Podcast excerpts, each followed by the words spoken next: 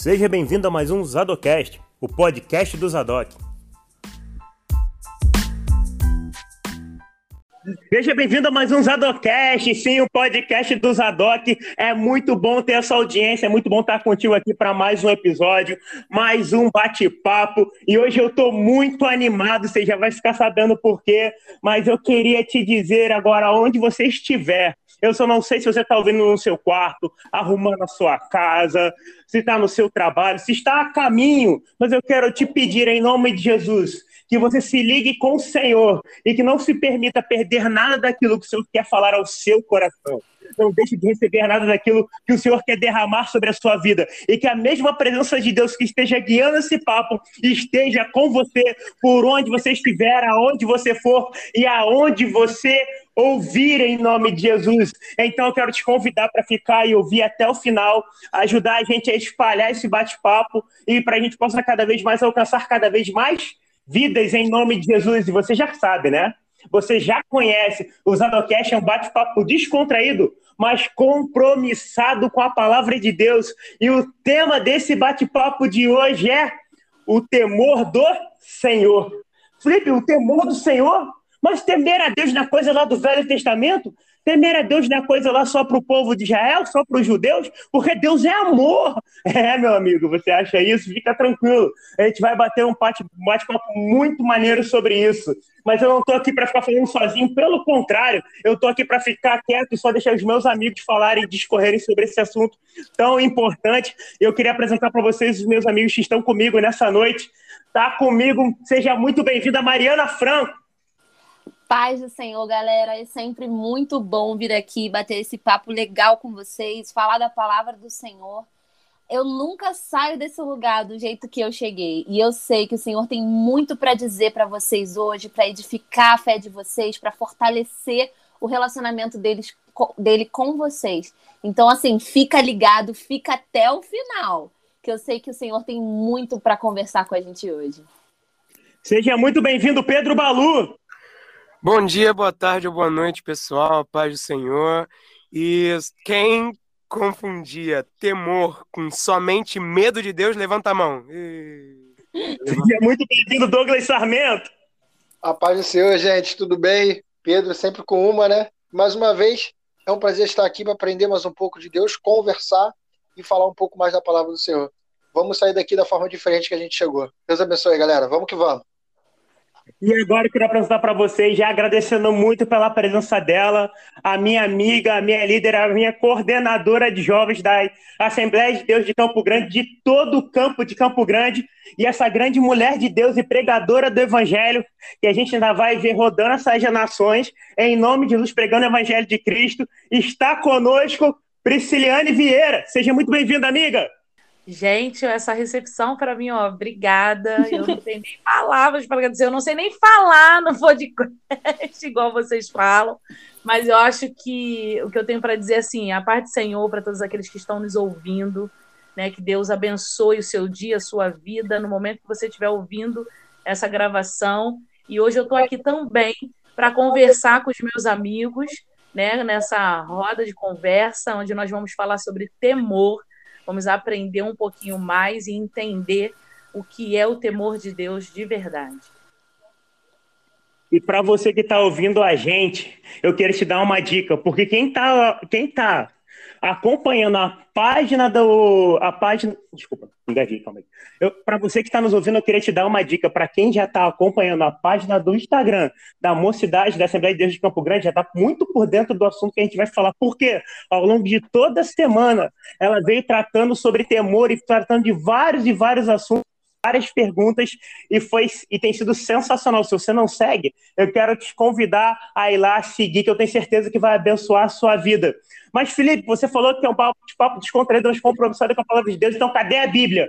Calma aí, meu amigo, a gente já vai falar, fica tranquilo. Abre comigo a tua Bíblia lá em Hebreus, então. Abre no teu celular, tua Bíblia, seja onde for. Hebreus 12, 28 e 29 vai dizer assim: esse é só o pontapé inicial do nosso bate-papo. Portanto, já que recebemos um reino inabalável, sejamos gratos e agradáveis e adoremos a Deus de modo aceitável, com reverência e no santo temor. E o 29 é muito interessante que ele fala assim: pois o nosso Deus é fogo consumidor. Eu já queria aproveitar para dizer para você que você acabou de ver que aquele jargão né, de Deus é amor, mas é fogo consumidor dos antigos, não é só jargão, não, tá na Bíblia, viu? Mas vamos falar que hoje o nosso bate-papo é sobre temor. Então, por que, que eu comecei com esse texto de Hebreus? Já para quebrar aquela máxima de que temor é coisa do Velho Testamento, temor é coisa da velha aliança. Agora nós estamos debaixo da graça, e a graça me livra de toda obrigação. Ei, filhão, a graça é um favor imerecido. Ela é ausência de merecimento, mas nunca foi ausência de esforço. Então, não vem começa para cima da gente falando que temor é coisa do velho, do passado, porque essa é uma mentira do diabo para você. É uma mentira do diabo para você, para tentar impedir você de acessar novos níveis que Deus tem para você. Porque tem lugares que Deus vai requerer de você uma certa postura, uma certa reverência, um certo respeito, porque à medida que aumenta o nível de glória, aumenta o nível de juízo. Então, uma das grandes mentiras que vieram ser contadas é que o temor caiu, saiu de moda. O temor saiu das nossas vidas cristãs. Agora vamos nos portar como a gente quiser, quando na verdade não vivo mais eu, mas Cristo vive em mim. Então, meu amigo, mas Cristo vive em mim, né, gente? Não, cara, eu amo essa passagem que fala, tipo assim, basicamente tudo, porque é servir a Deus de modo agradável, com reverência e com temor.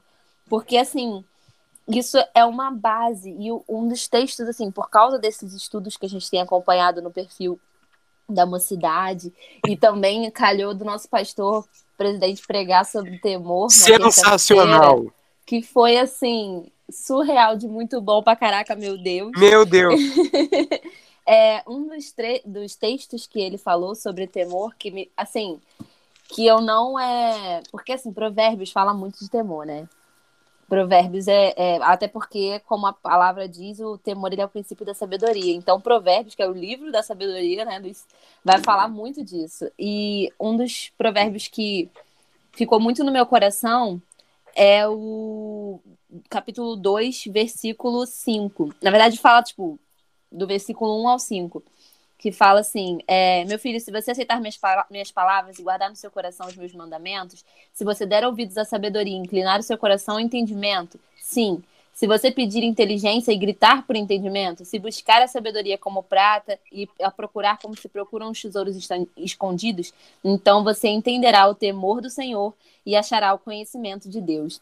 E aí você fica assim: caraca, se eu buscar o temor do Senhor através dessas de todas essas instruções que o Senhor nos dá, de coisas que devemos fazer, que coisas que devemos buscar, nós vamos conhecer, achar o conhecimento de Deus, entender um pouco mais Deus. E eu pensei, cara, é muito isso, é muito vida.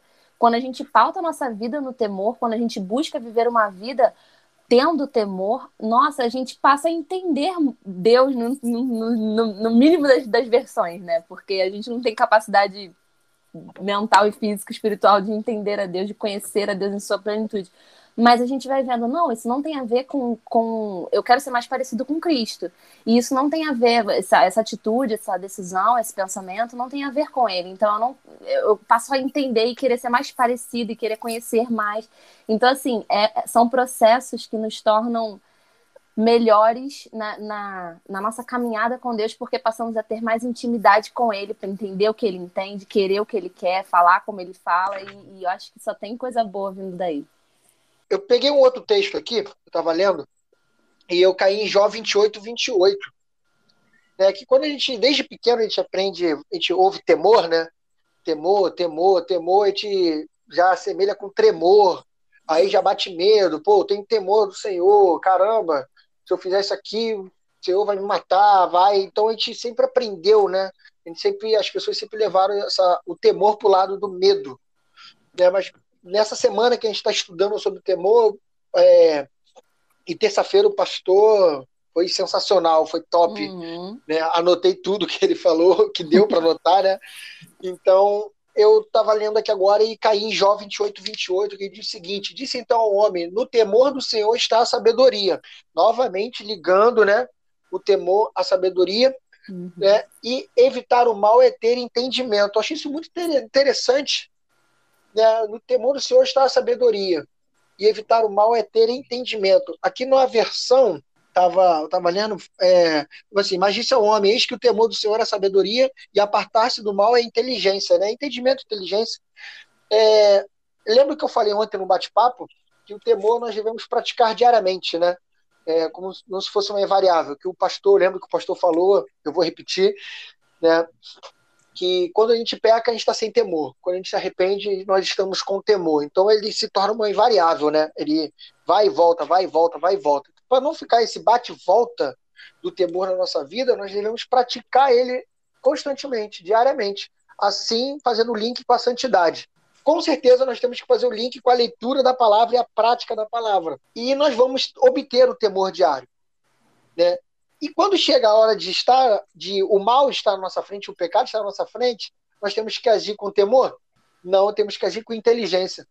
Hum. Aí há essa separação do temor e inteligência, né? Da gente ter essa inteligência. E essa inteligência a gente vai adquirir, adquirir como? Com a leitura da palavra de Deus. Então eu, vejo as raízes do temor em cada ponto da, da sim, ele está tá ali em todos os cantos tu olha assim, pô, o temor tá aqui, ele tá linkado com esse, tá ligado com esse, tá ligado com esse. Eu tô ficando impressionado, né? Quando ele tá se aprofundando mais, a gente vai vendo como é que Deus faz, né? Essa rede, esse, essa rede do temor tá todos os campos da palavra. Não, gente, assim, é, quando vocês falaram, né, o, o tema, qual seria que seria o mesmo tema do culto, eu fiquei muito feliz, porque aí a gente fala sobre a semana toda, né, a gente vai estudando dentro do tema, incentiva também a juventude, a gente tem falado isso muito no nosso Instagram, é, a gente tem aprendido um pouco sobre o temor. A primeira coisa que eu escrevi aqui foi uma frase que eu escrevi aqui, porque temor é sinal de amor. Né? A primeira coisa que Deus falou comigo nessa tarde, quando eu comecei a escrever sobre isso, o Senhor falava assim: ó, temor é sinal de amor. Porque a Bíblia diz que é, aqueles que obedecem a Deus o ama de verdade. Né? Então, assim, é, o que significa temor? Esse temor que fala na Bíblia, aí eu né, vou dar aquela questão, igual eu sou da área de educação, eu não tenho como perder esse costume. E eu fui procurar o significado da palavra temor no português. Quando eu cheguei na, é, é, no significado da palavra temor, aí veio medo, né? Tem receio e tal. E tinha um outro significado que seria sentimento profundo de obediência e respeito. Tinham dois significados. E na Bíblia nós vamos ver esses dois significados. Vou dar um exemplo básico. Por exemplo, é, quando Jesus anda sobre o mar, vai dizer que os discípulos temeram. Uhum. Eles ficaram com medo. Uhum. Então, assim, na realidade, esse significado se remete ao primeiro significado que eu li aqui, que foi sobre o medo, o receio, né? aquela, aquela questão toda. Mas, quando a gente fala sobre temer ao Senhor, como foi lido lá em, em Hebreus, esse temor é aquele sentimento profundo de obediência e respeito. Aí eu fui mais além, lógico que eu não ia ir só nessa questão do português, eu fui lá para a raiz da palavra mesmo, na etimologia da palavra, que é, um, é, que é em hebraico, que é a palavra ire, né, que significa temer, o verbo temer no futuro. E, na realidade, a raiz dessa palavra se chama lirote, que significa ver eu, eu fiquei assim, na hora, deu um, um negócio aqui na minha cabeça, entendeu? Não sei se vocês estão conseguindo entender. Uhum. Mas deu um negócio na minha cabeça. Eu falei, como assim, Senhor? Eu falei, a palavra temer, essa palavra temer, que é essa, esse sentimento profundo de respeito, na nossa língua tem esse significado. Lá no significado hebraico da palavra mesmo se chama ire, que é o verbo conjugado de forma futura. Só que a raiz do verbo, né, a questão, a raiz da palavra, né, dessa palavra é lirote, que significa ver. Então, temer no hebraico, na realidade, lá nesse texto, quando fala sobre temer a Deus, o temor do Senhor seria verás a Deus. Aí eu fiquei Uau. assim, como assim no futuro? É porque, na realidade, o nosso temor aquilo que nós é, é, compromete o nosso futuro. futuro. Faz com que você veja a Deus de verdade. Entendeu?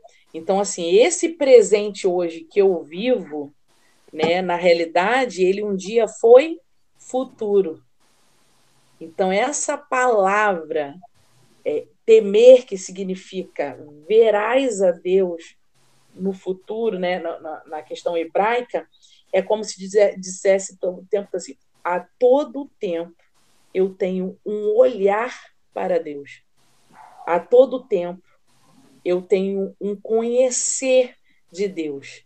Aí vai lá em Oséias, eu não lembro se é Oséias agora, o Felipe pode me ajudar, que é aquela questão de conhecer e prosseguir. Oséias 6. Em conhecer. Então, tem essa questão. Esse olhar a Deus é exatamente desse conhecimento de Deus. Porque quando você passa a conhecer a Deus, você passa a olhar a Deus de forma mais profunda o tempo todo, o tempo todo, isso compromete o seu futuro, quer dizer, o seu relacionamento futuro com o seu. Cada vez mais você vai se aprofundando nesse conhecimento, cada vez mais você teme ao Senhor, cada vez mais você vê o Senhor de verdade. Entendeu? A sua visão se abre.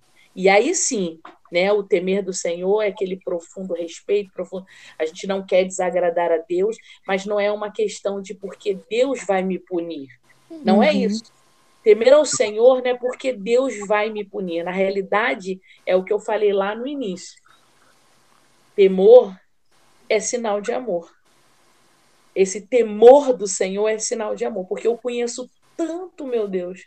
Eu o conheço tão profundamente, o meu olhar está continuamente em Deus, que eu não quero desagradá-lo.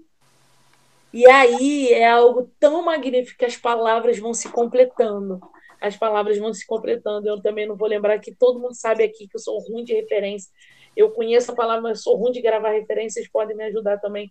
Que quando fala, que é Coríntios, quando a gente fala sobre a questão de que nós devemos ser um sacrifício vivo, santo, santo e agradável. E agradável. E esse agradável aqui eu aprendi com o nosso coordenador Eric uma vez que há uma grande diferença entre, entre ser grato e ser agradecido e ser agradável, ser agradecido e ser agradável, porque ser grato é em palavras, né? E ser agradável não. Ser agradável é a ação, a ação. Né? Você precisa agir, você precisa ser de alguma forma. E, e ser agradável a Deus é exatamente isso aqui: é temê-lo. É agradar a Ele de uma forma. E, e eu acho que lá em Hebreus 6 fala sobre isso, né? Hebreus 6 não, Hebreus. Nós lemos agora, Hebreus 12. 12. Fala, exatamente, fala exatamente sobre isso. Sobre ser agradável a Deus. E esse temor, na verdade, é amor. Eu amo tanto meu Deus, eu o conheço tão bem que eu não quero desagradar. É igual quem é casado sabe disso, né? Você ama tanto a sua esposa, você ama ou ama tanto o seu esposo que você não quer desagradá-lo. É, e quando você desagrada, você fica sentido, você uhum. sente.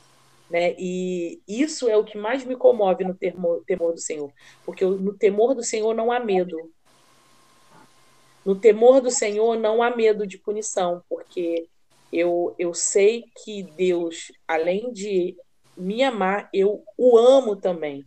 É, é tão interessante isso, porque você fala assim: meu Deus, eu, eu tenho uma oração que eu faço há muitos anos.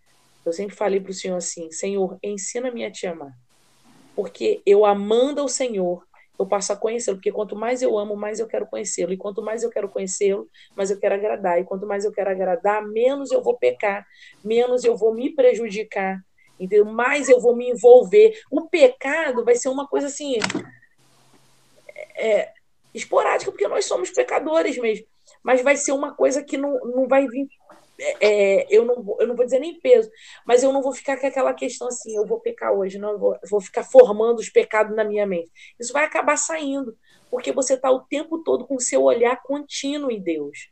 E quando você está com o seu olhar contínuo no Senhor, não tem como o pecado tomar conta na sua vida.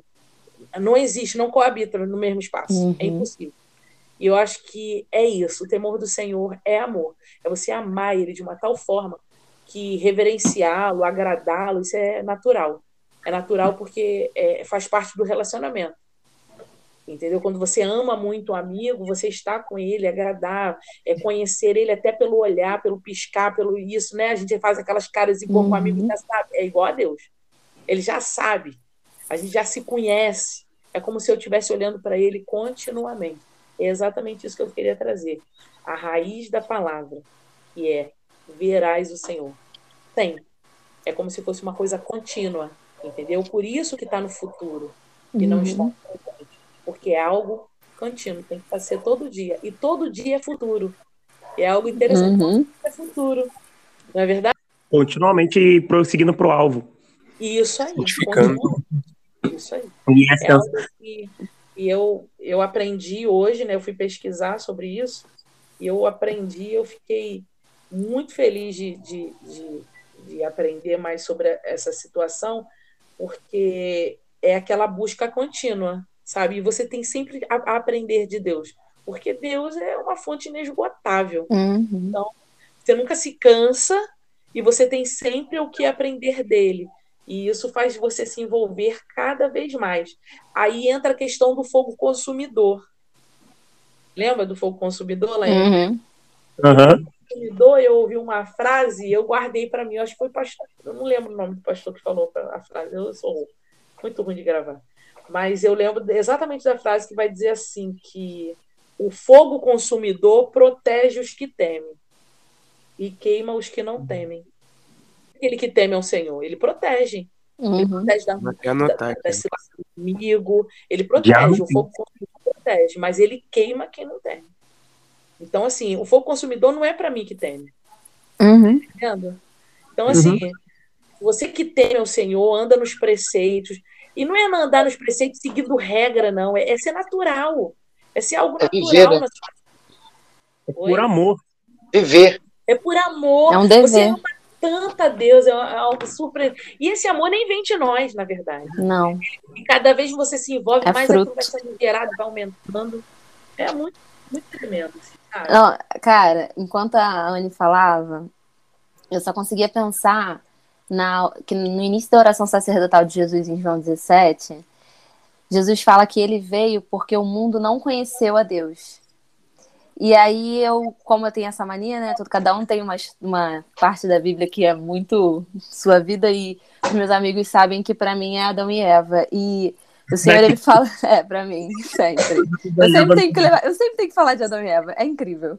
Mas aí, quando eu vejo Jesus falando que o mundo não conheceu a Deus, por isso que ele veio, eu, e falando no assunto de temor e, e trazendo essa necessidade de ratificar que temor não é medo, e falando que temor é amor, e tudo isso me levou para o um momento quando houve a queda e, e Adão se escondeu, e, e Deus chamou por ele. E ele disse: Tive medo e me escondi. Se Adão conhecesse a Deus, se Adão e Eva conhecessem a Deus, eles não teriam caído na mentira de Satanás.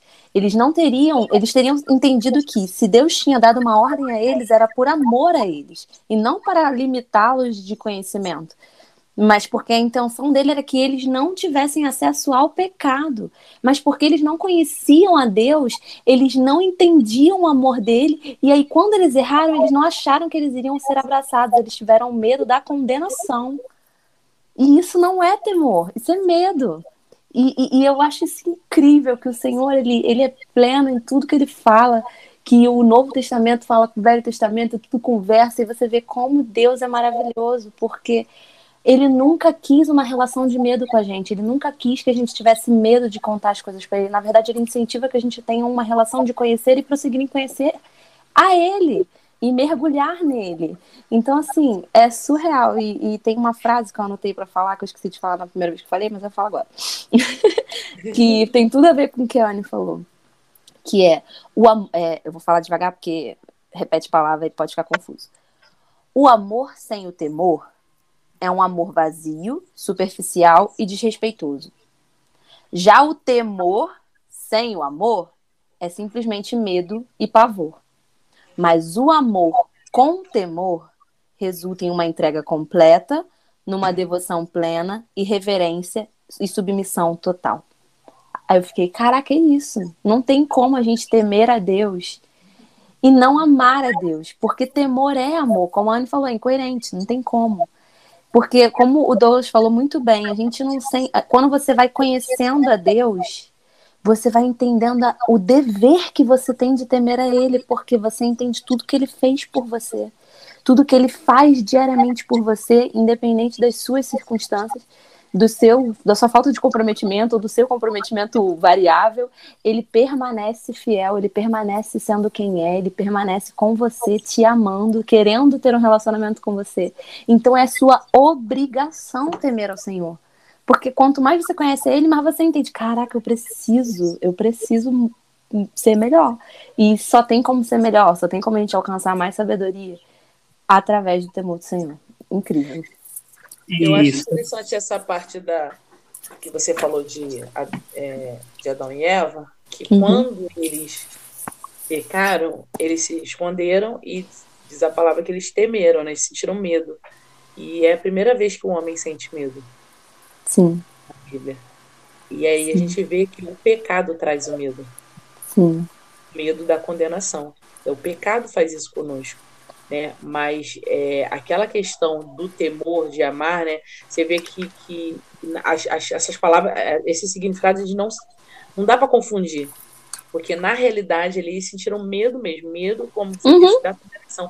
E é a primeira vez por causa do pecado, mas a Bíblia é tão, é tão linda, é tão linda, que vai dizer a palavra de Deus que o amor lança fora o medo. medo. Aleluia. Olha, Olha que louco, assim, sabe? Olha que louco. Todo medo. Então, assim, amar ao Senhor te faz não sentir medo mais. Porque faz você andar conforme a vontade dele. O temor do Senhor faz isso. Então, o amor de Deus faz isso por nós. Né? A gente sentir o temor é, é, real, verdadeiro. Não é esse, não é esse medo, mas o temor que é amor, entendeu? De verdade. E só para te dar um exemplo, você que está ouvindo a gente, disso tudo que a gente falou, que temor é amor, e você pode estar pensando assim, não, mas calma aí, eu sempre ouvi. Vamos parar para pensar o seguinte: você se relacionaria com alguém que te diz todo dia que te ama, mas não te respeita? Vamos parar para pensar. Você teria uma relação de confiança com alguém que diz na sua cara que te ama, mas pelas suas costas fala mal de você, age contra você, não faz nenhuma questão de agradar a você e você tendo feito tudo para essa pessoa. Eu gosto muito de uma frase que o Pedro sempre fala, ele vai falar, cara, Deus é alguém que deu o filho por você. Ele, ele deu o filho para morrer por você. E você não tira um tempo para ficar com ele. Imagina se fosse você, como você ia se sentir. E quando a gente para para pensar nesse ponto, traz para nosso relacionamento, você passa a entender um pouquinho da necessidade. Eu adorei essa frase que a, que a Mari trouxe pro, pro podcast. Graças a Deus, depois eu vou estar tá editando para poder anotar lá na íntegra. Porque é sensacional. Se você você não conseguiria se relacionar com alguém que você não, que não te respeita, não tem como. E a gente já matou o primeiro ponto aqui, que era o temor não é medo.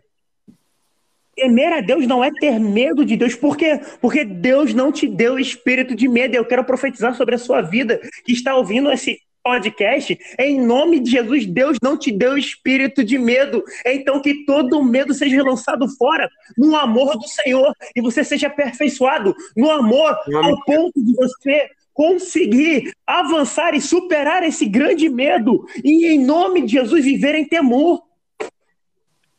E quando eles disseram que o temor é o dever de ser agradável a Deus, esse dever não é uma noção de obrigação. Não é uma noção é, que você pode pensar que é tipo aquele dever de casa que tu faz com raiva do professor que te passou. Ou então aquele dever para você estar tá pagando um serviço e você tá ali louco para aquele serviço acabar. Não, quando você teme a Deus, você tem prazer em ser agradável a Ele, porque, porque você entende tudo que Ele fez por você. Esse é o verdadeiro amor. Mas, Felipe, é tão importante assim a gente falar sobre temor e ter o temor na nossa vida mais do que tudo que a gente falou. Eu quero ratificar para você o que está escrito lá também em Salmos 25, 14, que diz que a intimidade do Senhor é para os que o temem. Deus não te chamou para uma vida de momentos, Deus te chamou para um relacionamento. E é para, como a gente já falou nesse podcast, é para conhecer e prosseguir em conhecer ao Senhor. Mas é impossível eu me aprofundar no Senhor sem ter temor. É impossível prosseguir em conhecer ao Senhor sem ter temor. Você está entendendo por que, que o diabo é tão empenhado em tentar tirar o tem santo temor do meio de nossas igrejas? De querer pregar uma graça que não tem eficácia, uma graça que tem poder para cobrir o seu pecado, mas que não te liberta, uma graça que, não, que te traz muitos direitos, mas não te traz nenhum dever, é, é justamente por isso, para manter você na superficialidade do que Deus não te chamou para ficar na superfície. Deus te chamou para profundidade, mas é necessário para chegar onde Deus te chamou que você abrace esse novo tempo de Deus na sua vida e avance em temor a Ele. Uhum. A intimidade do Senhor são para os que o temem.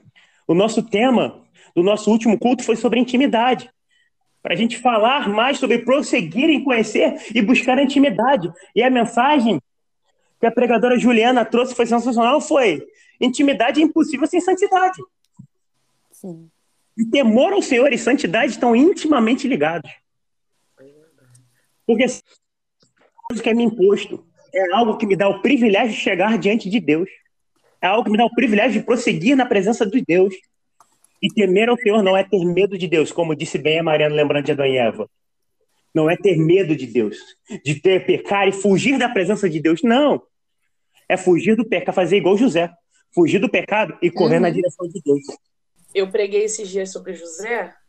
Eu preguei, na realidade, eu preguei sobre vários, várias pessoas e não, não era sobre temor, era sobre graça.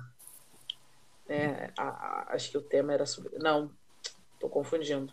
O tema era as promessas de Deus. As promessas são maiores do que as propostas, alguma coisa assim, que eu sou demais para lembrar as coisas, meu Deus. Mas vamos lá porque interessa. Deixa eu te falar uma coisa que eu anotei aqui, eu achei interessante, porque o senhor começou a falar comigo sobre José, exatamente isso que você está falando, Felipe eu comecei a criar um comparativo entre José e os filhos de Eli. Né? E eu fiquei Nossa. pensando, eu, eu, eu fiquei pensando sobre a questão da falta de temor. O que, que, o que, que acontece conosco? Eu não sei se eu estou avançando muito, qualquer coisa vocês me param, me freiam. Ah, não, amiga, vai na fé. E eu estava pensando assim, meu Deus, é, é, o, que, que, o que, que acontece quando a gente não tem o temor? Entendeu? Quando há falta do temor. Porque uma coisa é quando você não conhece a Deus, você não tem conhecimento de Deus e você peca por não conhecê-lo, é, nunca teve contato com o Senhor, nunca teve contato, não o conhece, não sabe. E outra coisa é você conhecer a Deus e mesmo assim você saber quem Ele é, o poder dele, participar das coisas deles e, e não, não ter o temor, ter, ter ausência de temor. E é exatamente onde os filhos de Eli se encaixam. Aqueles que participam de tudo, sabem toda a rotina, sabem, é, tem as vestes, tem o cargo, tem tudo, mas tem ausência de temor. Aí eu fiquei pensando muitas coisas sobre isso, e uma das coisas que o senhor falou assim, que a ausência do temor nos tira principalmente as promessas dele. Uau. As as determinações de Deus sobre as nossas vidas. A gente passa a sair debaixo das suas promessas, dos seus sonhos, dos seus projetos. O Senhor retira de nós. Olha que algo tão interessante que o Senhor, lá no Velho Testamento, vai dizer que só tem compromisso com aqueles que têm compromisso com Ele.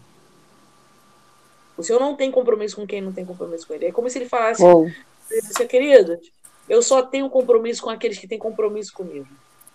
É igual você ter um relacionamento sem compromisso nenhum. Você faz o que você quer.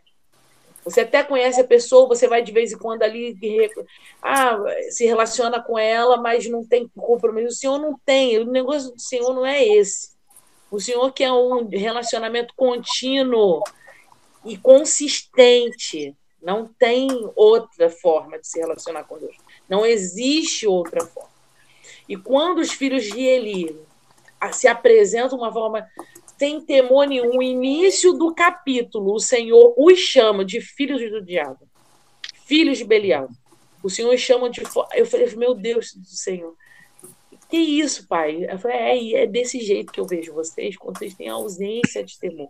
Vocês estão na minha casa, vocês sabem o que eu gosto, vocês sabem como tem que fazer, como tem que obedecer, como tem que se relacionar. Eu estou aqui disponível para me relacionar, mas mesmo assim, vocês escolhem não fazer, não ser da forma certa, não, não, sabe, não se relacionar da forma correta e demonstrar uma total ausência de temor, porque é isso que eles demonstravam. Eles não tinham temor nenhum. No entanto, que vai dizer que o seu pai os repreendeu e eles não aceitaram. Na verdade, nem repreende, na verdade, quando eles vão falar, ele vai falar, né? Porque acho que o maior de tudo isso era a, a, a ausência do pai, na verdade, né? Que era o, o sacerdote naquela época. Oi? A omissão. A omissão de, de ele. E, e por isso a, a, a, a, determinação de Deus não veio sobre só sobre os filhos, mas sobre ele. Porque o Senhor, fala, o, Senhor, o Senhor tinha uma promessa sobre toda a descendência de Eli, que eles, todos eles seriam sacerdotes, seriam da casa sacerdotal de Deus. Porém, o Senhor falou assim: eu retiro, ó, acabou, eu vou eliminar a sua família, eles não vão mais existir. Acabou. Eu vou eliminar vocês da face da terra, e vocês não vão mais existir, não vai ter mais família de Eli nenhuma. Aí você fala assim para mim: ah, mas as promessas do Senhor, né? Vão se cumprir. Óbvio, vão, querido, mas não depende só de Deus, não. Quem tem promessa não morre, né? Que papo é esse, hã? morre. Vai nessa, vai nessa, Tofu. Eu fico pensando assim, cara, ah, Deus me prometeu, aí tu faz tudo o que você quer, ainda quer a promessa de, ah, pelo amor de Deus, Deus não é bobo, não. Deus não se deixa escarnecer, não. Exato. É, é, é, é você querer sapatear no terreno que o Senhor, meu filho, fez de tudo. Ele que fez tudo, ele conhece o homem por dentro, não adianta, não me engana. Né? E os filhos de Eli sabiam disso, que não enganavam o Senhor, não. Eles sabiam. Eles eram tão, eh, desculpa a palavra, tão sem vergonha, eles não tinham vergonha nenhuma, eles faziam na porta da congregação. Pelo amor de Deus, era para todo mundo ver, todo mundo estava vendo. Então, uhum. assim, não tinha temor. Agora, vamos traçar um comparativo, né?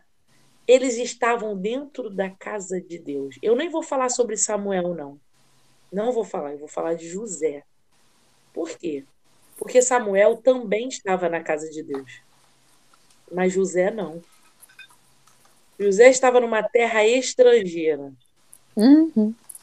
Muito longe. Nem sabia se ele um dia ia reencontrar sua família. Vendido pela família. Ele uhum. só tinha uma promessa de Deus, professor, um sonho, algo que Deus havia mostrado para ele. Ele só tinha isso e o Senhor na sua vida. Eu acho tão interessante que o temor de José, porque temor a gente acha que é sentimento, não. Temor é demonstração, é ação. Uhum. Ele, você tem que demonstrar que tem. Você tem que ficar explícito isso. E, e, e José coloca isso para fora num grande momento, né? José é um jovem, vai dizer a palavra do Senhor que José era bonito. Ele era novo. Chama a atenção daquela mulher e quando a mulher o convida e não é uma vez, a Bíblia fala que várias vezes ela vai o convidar. E é, a resposta de José, eu preguei sobre isso na semana passada, e o Senhor falava muito a resposta de José para aquela mulher ela, ele vai começar falando assim: o meu, o seu marido, né, me deu tudo para cuidar, menos você. É como se fosse isso. Eu tô... Só até aqui. Ó, deu, deu as terras, deu tudo para eu cuidar, a casa inteira dele para eu cuidar, os bens dele para eu cuidar, menos você. Aí ele vai completar dizendo algo maravilhoso. E eu vou te falar, você que está ouvindo isso, vai lá ler de novo se você não lembra dessa parte. Essa parte é maravilhosa. Eu fico vibrando quando eu, eu, eu leio essa parte que José fala assim: por que eu, faria esse mal com o meu Deus? Tamanha maldade. Aí ele falou assim, ou então ele fala assim, por que eu faria? É como se ele falasse assim, por que eu pecaria, faria essa igual você falou, tamanha maldade contra o meu Deus. Não era por causa dela, não era por causa do pai, não era só por causa do chefe, do, do patrão. Do emprego. Não era, não era medo do castigo, não. Não era por causa Não era vontade de ser escravo. Não era porque era por causa ele amava tanto a Deus, tanto a Deus que não importava onde ele estivesse, com quem ele estivesse, ele demonstrava amor. Aquele temor era uma essência, o amor com aquela essência de o temor com a essência de amor. Porque assim, eu, eu fiquei assim, gente, isso é temor. Uhum. Isso é temer a Deus de verdade. É você dizer, querido, você pode me dar tudo que você quiser. Eu não abro mão. Eu não abro mão do meu relacionamento com Deus só porque você está me oferecendo isso. Eu não abro mão. Meu Deus é muito mais importante do que isso. Meu Deus é muito mais do que isso. Eu amo muito mais meu Deus do que todas essas coisas. Desculpa, todas essas coisas carnais. Então, quando eu tracei esse comparativo, eu falei assim: é, Deus, ele não estava na sua casa, ele não estava nem na casa dele, nem no seio da sua família. Ele estava numa terra estrangeira e sozinho. E mesmo assim, ele demonstrou temor, ele demonstrou Bom. amor pelo seu Deus. Então, não é uma questão de só estar, ah, não, quando eu estou na casa de Deus, eu demonstro que eu sou temente a Ele. Não. É todo dia, é a todo momento, é a todo segundo da sua vida com Deus, é você demonstrar. E foi algo natural, acredito que seja algo natural. E, e eu acho que eu estou falando muito, mas aí eu vou dar uma concluída aqui. É porque são muitas coisas. E eu anotei para eu concluir aí minha, minha fala, Salmo 128, 4, que diz que eis que será abençoado o homem que teme ao Senhor. Sim. José é um grande exemplo disso, porque vai dizer que até na prisão ele prosperou. José tinha visão, foi exatamente o que você falou. José, é que, que temor tem a ver com ver. Isso. José era conhecido por ser um sonhador. Quem é um sonhador? É uma pessoa que tem uma visão além do natural. Isso. Então, José era. Putz, ele Não. tinha visão dos céus. E isso que você, e isso que a Anne falou agora, vai muito de contra a resposta que eu tive que responder sobre como eu sei que o temor tá, de, tá, tá na minha vida, e é bem tá. isso, tipo, como é que é. o temor, a, a gente vê isso bem real, na prática, né? é, na prática diária, que é tipo, é quando eu sou confrontado por, por uma grande tentação, quando eu sou confrontado como é que eu sei? Sabe, é quando eu sou confrontado no meu próprio desejo, que a gente só é tentado nos nossos próprios desejos. Quando eu sou contentada por um desejo e a minha resposta para esse desejo é eu não quero, ao invés de eu não posso, José não virou para ela e falou, eu não posso. É, no sentido de eu até queria. Ele mas se anulou. Pelo contrário. E por mais que a carne dele da vontade dele ali. Por mais que a carne dele gritasse, ele está falando, como eu posso fazer isso contra o meu Deus? Jamais. Totalmente o contrário de, ba de Balaão. Isso aí. Balaão, quando foi confrontado para chamar, foi chamado como profeta. Ele foi chamado para amaldiçoar o povo de Deus e oferecem dinheiro, faz uma proposta para ele. E ali a tentação dele era no dinheiro. Então chega, faz uma proposta para ele bem vantajosa. Ele vira e fala: Eu não posso. Mas fica aí que eu vou consultar a Deus. Gente, tem coisa você não precisa nem. É uma falta de vontade. Essa parte, aí, né? A gente não acredita. Aí eu, eu acho que entra aquela parte da inteligência. Sim, essa sim, parte entra a parte da inteligência. Não, aí vão lá se chamam, pô, aí vai, na, na, vai ter a chopada dos calouros, vai ter a festa da faculdade, vai ter a festinha tal. Peraí que eu vou orar ali para ver se Deus deixa eu ir, ah. né? Porque você já sabe do seu íntimo. Porque temer a Deus é amar o que ele ama e não gostar do que ele não gosta. Temer a Deus é gostar, amar tanto a Deus que quer, é querer ficar longe do que te afasta dele. Então, por que, que o diabo quer te afastar do temor? Para poder fazer você não ter esse filtro. E o temor é o e vai fazer você enxergar as coisas como tem que ser enxergadas. Mas não, aí você vai lá e vai Aí você, quando você diz eu não posso para uma tentação, e aí tá o problema, o diabo encontra a sua fraqueza. Uhum. E aí ele vê em você uma brecha. O que ele vai fazer? Ele só vai bater mais forte da próxima vez, ele vai chegar com uma proposta maior. Você está se sentindo tentado numa área e você está dizendo eu não posso estar ali sozinho, não está pedindo ajuda, se você está nesse lugar, meu, pelo amor de Deus, gente, pede ajuda. Você não está sozinho. Quem confessa tentação não confessa pecado. Gosto muito dessa frase, então peça ajuda. Mas se você está tá ali respondendo eu não posso, ele vai aumentando, igual ele fez com o balão. Ele fez uma proposta maior. Primeiro o balão foi lá pedir para Deus que não deveria, não deveria pedir. Deus responde logo um não na cara. Deus não deixou. Igual você, quando estava assim para sair para brincar na rua, tua mãe e estava de castigo, tua mãe não deixou, e falava: Olha, eu queria tanto ir, mas minha mãe não deixou. Igual, foi igual que o balão fez. Aí, balão, faz, faz, eles vão lá, voltam com uma proposta maior para balão, dão uma proposta maior ainda, aí ele se sente mais tentado ainda vai, e vai consultar Deus de novo. Gente, Deus já disse que não, então é? Não. Não adianta ficar insistindo que você entra numa coisinha chamada vontade. Não sei nem porque eu estou entrando nessa área, gente. Você entra numa coisinha chamada é, vontade permissiva de Deus. É quando você tanto insiste, Deus deixa você ir para você quebrar a cara e voltar e falar, eu te avisei. ai, ai, vida. Entendeu? Aí você insiste, insiste, tanto, insiste, tanto, não deixa. Depois tu quebra a cara, fala, por que tu deixou? Para dizer, eu te avisei. É aquele papel da mãe, né? E quando você casa, é o papel da esposa. Eu te avisei. Sensacional. e é o que Deus faz, falou, então vai. Quer dizer que Deus mudou de ideia? Claro que não, mas Deus viu o coração dele. Deus se desagradou do coração dele, o coração dele estava em ir.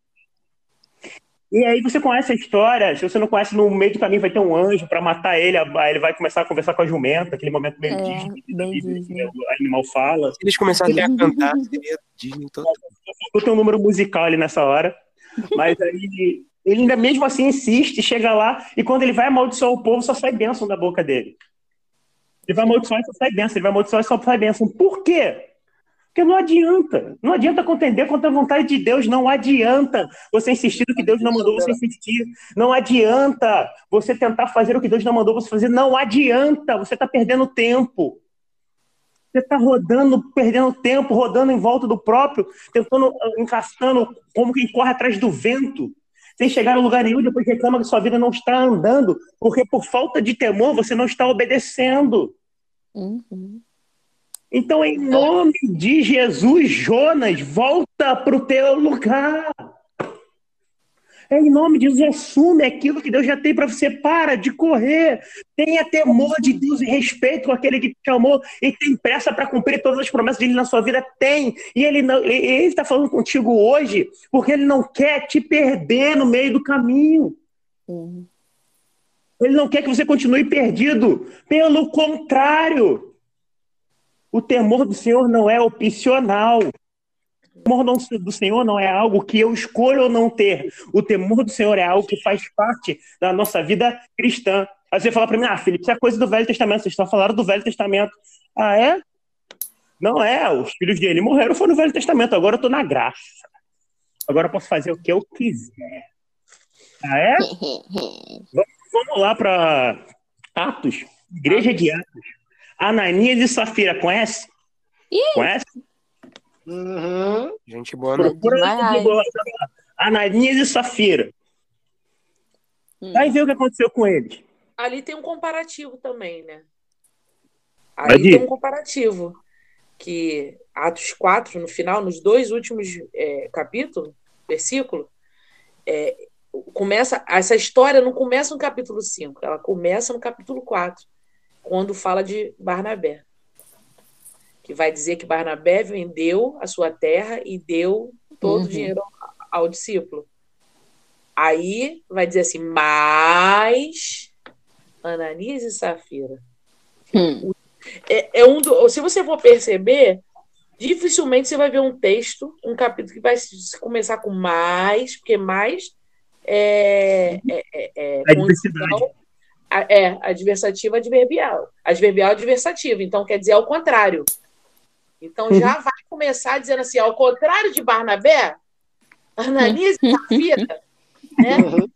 Uhum. Tava, acharam que tá, ah, porque agora é a graça, agora é a graça, agora a gente pode. Não. Barnabé fez da forma certa, diante do temor do Senhor. E olha que povo tão inteligente, que eu fico pensando assim, esse povo é muito inteligente, falar igual o povo não é uma questão de tanta inteligência que vai dizer a palavra de Deus que aqueles homens estavam cheios do Espírito Santo. Quando eles uhum. acham que vão mentir, o Pedro vai logo falar assim, queridos, para de mentir ao Espírito. Vocês estão mentindo ao Espírito. Pelo amor de Deus, Ananis, não está mentindo ao Espírito. Dá chance do cara se consertar. Não mim, não. Ele deu a chance, cara. Pô, não acredito que tu tá fazendo isso, pelo amor de Deus. O cara tava cheio do Espírito Santo de Deus. Uhum. Eu, ia, uhum. eu, não ia, eu não ia chegar nem na porta da congregação.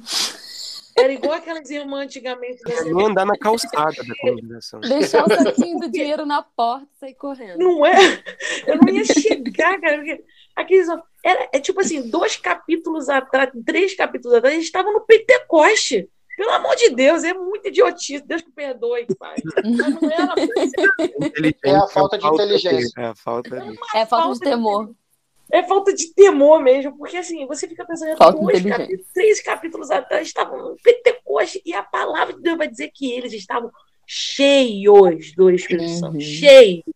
Meu amigo, é igual aquelas irmãzinhas de antigamente. Hoje o povo, é porque a graça, é, eu vou dizer, as pessoas é, deu uma vulgarizada na, na graça. Assim, a palavra, não sei se é essa correta, mas ficou muito banalizada a graça de Deus. a graça de Deus é, é graça barata, né? É a graça muito barata e não é nada de. Gente, a graça de Deus veio através de um sacrifício. A graça não foi de graça. O único filho de Deus. O foi alto. Foi muito alto. Cara, né, e aí eu penso assim, cara, aí o que que acontece? Antigamente, né, quem estava em pecado não ia na Santa Ceia. Uhum. Uhum. Eu sempre aprendi assim com meu avô. A irmã levantava e falava o pecado do irmão, porque profetizava lá no negócio. O negócio ficava estranho. Então, quem em pecado ficava com medo de ir na Santa Ceia, porque estava em pecado, com medo do pecado ser revelado.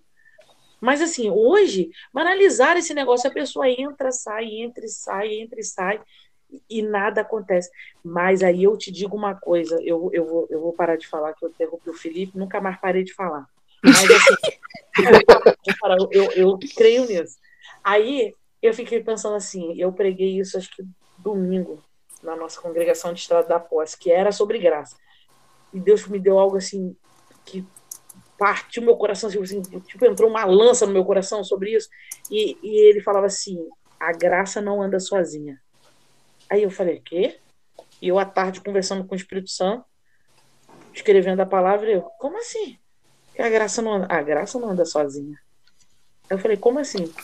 Porque junto com a graça, a graça de Deus anda lado a lado com o juízo de Deus. Porque se você for perguntar assim, ah, a graça de Deus não estava manifestada ali, em, em, no tempo de sexta-feira, estava totalmente manifestada, junto com o juízo de Deus. O juízo de Deus não mudou, nem no velho, nem no novo. Ele continua mesmo. Então ela não anda sozinha. Ela anda com o juízo de Deus junto. Uau. Então, Cara, esse, essas palavras da Anne me fizeram lembrar uma palavra que o Pedro deu uma vez que a gente estava no monte. Eu não sei quem estava aqui que vai lembrar. É, que é uma palavra que todo mundo conhece, que todo mundo já ouviu, mas quando o Pedro falou o, ponto, o que o Senhor falou com ele, eu fiquei assim, meu Deus, é uma pregação.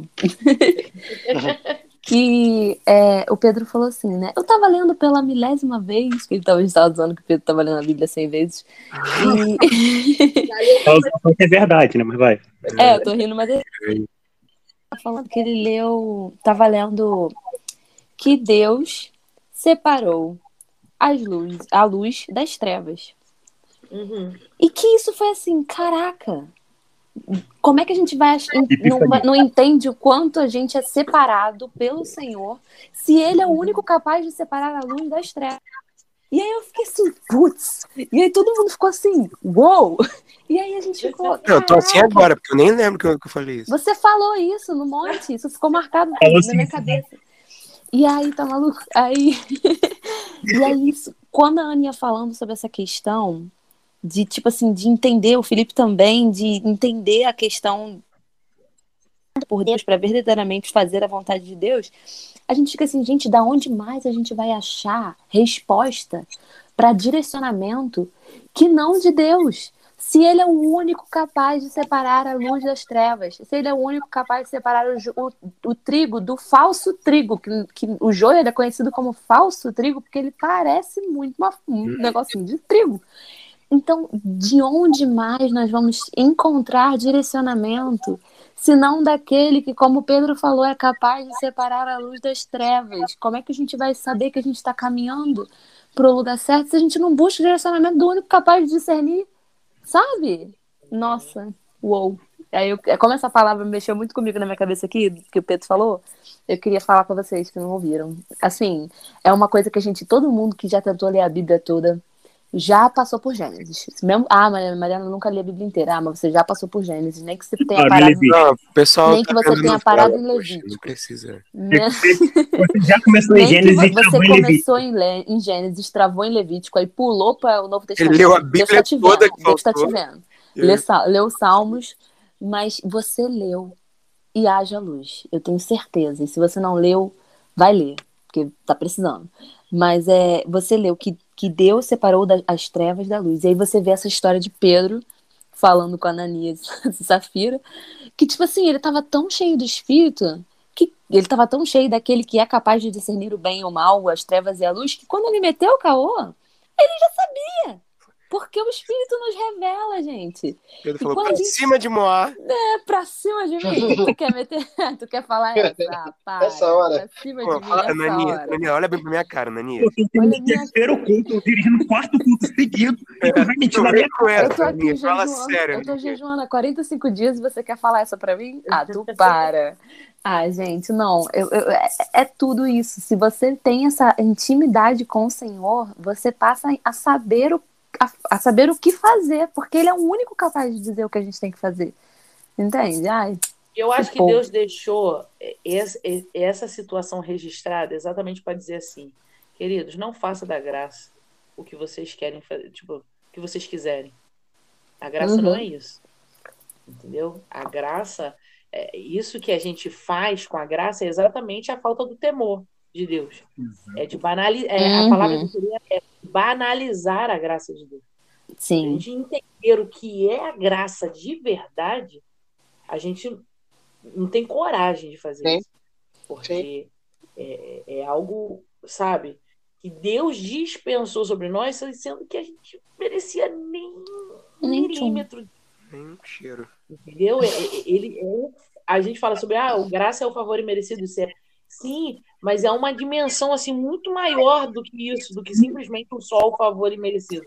É uma muito grande. Nós acabamos limitando, a gente limita a graça de Deus sobre a nossa vida, né? A gente Total. limita um favor não merecido. Aí Eu a gente pega a graça aqui- de Deus e coloca na nossa caixinha, né, Tuti? Sim, Isso sim, aí, e faz isso o que ela que quiser com ela. O problema é que a graça tá matando muita gente. É um... A graça mal, mal, mal entendida tá matando muita gente. A mentira sobre a graça tá matando muita gente. É isso, né? Sim. É, vamos assim dizer, melhor dizendo, né? Porque em Provérbios É, porque essa 8,13, graça Mentirosa é que o Deus é bonzinho e me aceita. sim, não, vai lá. Se você pecar, pode vir novamente. Não tem problema, não. Liberou, é uma- aí hashtag que liberou pecar. Liberou pecar porque Deus é bom e vai me Sim. perdoar. Se você pecar, pode vir, não tem problema, que o não. pecado leva à morte. Rasga essa parte. Entendeu? Do homem. Rasga Em Provérbios 8,13, gente, diz o seguinte: o temor do Senhor consiste, consiste em odiar o mal, rejeitar todo orgulho, arrogância, o mau comportamento e o falar perverso. Então, as pessoas estão deixando isso passar batido. Passar batido. Às vezes eu tô, às vezes eu tô assim, é, conversando com gente que, em outras situações, fora da igreja, eu vejo a pessoa falando um negócio assim, eu olho assim, falei, Jesus, é isso mesmo? É. É isso que está acontecendo? Entendeu? Então, tipo assim, as pessoas estão fazendo o, com temor algo que que seja bem banal. Porque Eclesiastes 12, 3 diz assim, ó, de tudo que se tem ouvido, a suma é teme a Deus e guarda os seus mandamentos. Caraca, tudo, tudo. Sabe, sabe que é tudo? E, Tudo. Cara, é incrível, cara. Incrível, incrível. E assim, é, a minha participação no, no Zadocast de hoje foi a minha abertura e acabou por aí, né? Ele falou. É, A eu tô Anne não aqui... deixou você falar. Não, eu tô aqui Não, ó, ele tá assistindo o. Zadocast ao vivo. porque, cara, muito. Vocês falaram tudo. E assim, o que o que estava no meu coração desde quando vocês começaram a falar muito forte é que, cara, se a gente pode resumir o que é temor, temor é o mínimo. Eu acho que temor é o mínimo que a gente tem que ter, sabe? Quando a gente para para pensar e realizar o que Deus tem feito por nós, o que ele já fez por nós e tantas coisas que ele ainda vai fazer. Cara, o mínimo que a gente tem que ter é tomar vergonha na cara e ter temor, cara. Ter temor, não querer desagradar a Deus, não querer desobedecer, sabe? A referência que eu tenho, né? Como ainda não fui abençoado com a varoa, Senhor, por favor, mas é, é de um pai. Tá chegando. Ah, eu recebo, pai, em nome de Jesus. Gente, manda currículo. Mas assim. É... mas a referência que eu tenho. Que... Não vou cortar isso. O RH, cara, o RH. Arroba. Ele vai abrir o RH. Não corta, Felipe, Pedro não Balu, corta, não corta. É, para, para. essa parte. Mas a referência que me veio foi de um pai. Cara, eu não quero desagradar o meu pai. Eu quero que meu pai tenha orgulho de mim, sabe? Então é a mesma coisa com temor. A gente não pode querer desagradar o nosso Deus. A gente não pode fazer as coisas de qualquer maneira pensando que não vão ter consequências, sabe? A gente não pode chegar diante do altar mentir achando que a gente não vai ser fulminado. É que sim, né? Talvez a Ananias Safira tenha sido um caso um pouco extremo naquela época. né? Hoje em dia, se acontecesse hoje em dia, né? Porque, enfim. Mas, sabe, temor é, é o que o que eu posso resumir temor, cara, é, é o mínimo. É o mínimo que a gente tem que ter. É medo de desagradar a Deus. É medo de ficar longe dele. É medo de das nossas atitudes nos distanciarem dele. E, e é como o pastor Alessandro falou no curso de terça, cara, a gente precisa se santificar sempre. Sempre, sempre. É um processo diário. Naquela música, como obviamente sempre tem que falar de música, na Liberta-me de mim, cara, ela fala justamente isso. Sabe, a gente tem que ser preenchido completamente pelo Espírito Santo para que não haja mais espaço para o nosso eu, para as nossas vontades, para que a gente tenha tanto temor, ou seja, a gente ame tanto a Deus, que a gente passe a viver por Ele, para Ele, amando o que Ele ama, odiando o que Ele odeia, buscando sempre obedecer e permanecer na presença e permanecer no centro da vontade, sabe? Então, então é isso. E uma coisa que até comentei na, na videoconferência de terça, cara, e eu acho que o pastor Alessandro comentou isso também, não adianta a gente, a gente errou, a gente tropeçou, a gente caiu, nos arrependemos, mas se quando a gente não tem temor, quando a gente não busca ter temor, a gente se coloca num lugar em que a chance disso acontecer de novo e se tornar um ciclo, você de- depois de um tempo tropeçar de novo, e aí você se arrepende, você chora, você clama a Deus, você pede perdão, ele te perdoa, mas você ainda não buscou ter temor, então você, oh, depois lá na frente cai de novo. Cara, a chance disso acontecer é muito alta. E eu falo isso porque eu já vivi isso, sabe? Eu já vivi isso. Então a gente tem que buscar todos os dias nos santificar, vencer o nosso próprio eu e amar mais a Deus. Porque fazendo isso, a gente vai permanecer firme, cara, com temor, obedecendo e fazendo a vontade dele. Uau. É, Eu, deixa, eu- e eu quero puxar só a Jurane, que é a nossa última, última ponto que eu queria puxar para a gente trocar uma ideia, que tá lá. Como é que tá? Eu for direito. Cara, uau, sensacional. E uma coisa que eu queria perguntar e te levar a pensar, isso é o temor. E o que, que é o contrário do temor? Qual é o contrário do temor? Ah, falta de temor, beleza. Mas vamos tentar sair um pouco disso. Se o temor é o princípio da sabedoria, é o início da sabedoria, o que, que é o contrário de sabedoria? A palavra vai chamar o, aquele que não é sábio de tolo, de insensato. Então, o contrário da sabedoria é insensatez. E aí eu queria trazer para a gente conversar um pouquinho sobre, aqui no final, sobre Eclesiastes, Eclesiastes 10.1, que diz assim, qual a mosca morta faz um unguento do perfumador exalar mau cheiro, assim é para a sabedoria e a honra um pouco de insensatez. Felipe, o que que você falou? Tudo não entendi nada desse texto. O que que esse texto está dizendo?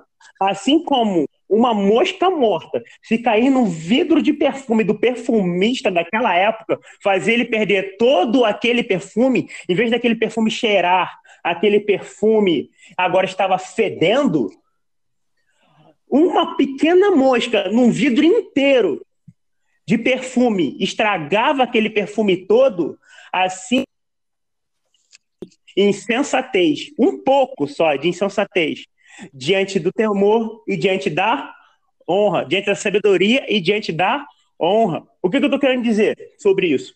o que Deus falou no meu coração, a gente trocar como último tópico, que às vezes o que está faltando na minha vida não é unção, às vezes o que está faltando na minha vida não é o derramar de algo de Deus na minha vida, às vezes o que está faltando na minha vida é zelo com aquilo que Deus já derramou, é zelo com aquilo que Deus já me deu, porque Deus te deu, mas ei, a responsabilidade de cuidar do que Deus te deu é sua. O vaso de barro, mas o tesouro que está dentro vale muito. E é seu dever se portar da maneira que Deus chamou você para se portar. Não, do contrário, não estaria escrito, ei, digno do teu chamado. Viva de maneira digna do teu chamado. Viva de forma que o teu chamado te chama a viver. Viva de qualquer forma. Não banalize a graça de Deus. É o que acontece. Eu, Deus pega, enche o meu vaso, mas eu não cuido daquele vaso e deixo qualquer mosca pousar lá dentro. E o que, é a mosca dentro do vaso de unguento? É um, é um pouquinho de pecado, é um pouquinho de irreverência, é um pouquinho de insensatez, onde deveria ter temor. A falta de temor faz eu não cuidar daquilo que Deus já me deu. Então, às vezes, na minha vida não está faltando mais unção, está faltando cuidado com a unção que já foi dada. Por que, que a Ananias Safira morreu? Ah, foi, foi. Não, Deus foi exagerado, não foi, não. É porque o nível de glória estava muito alto.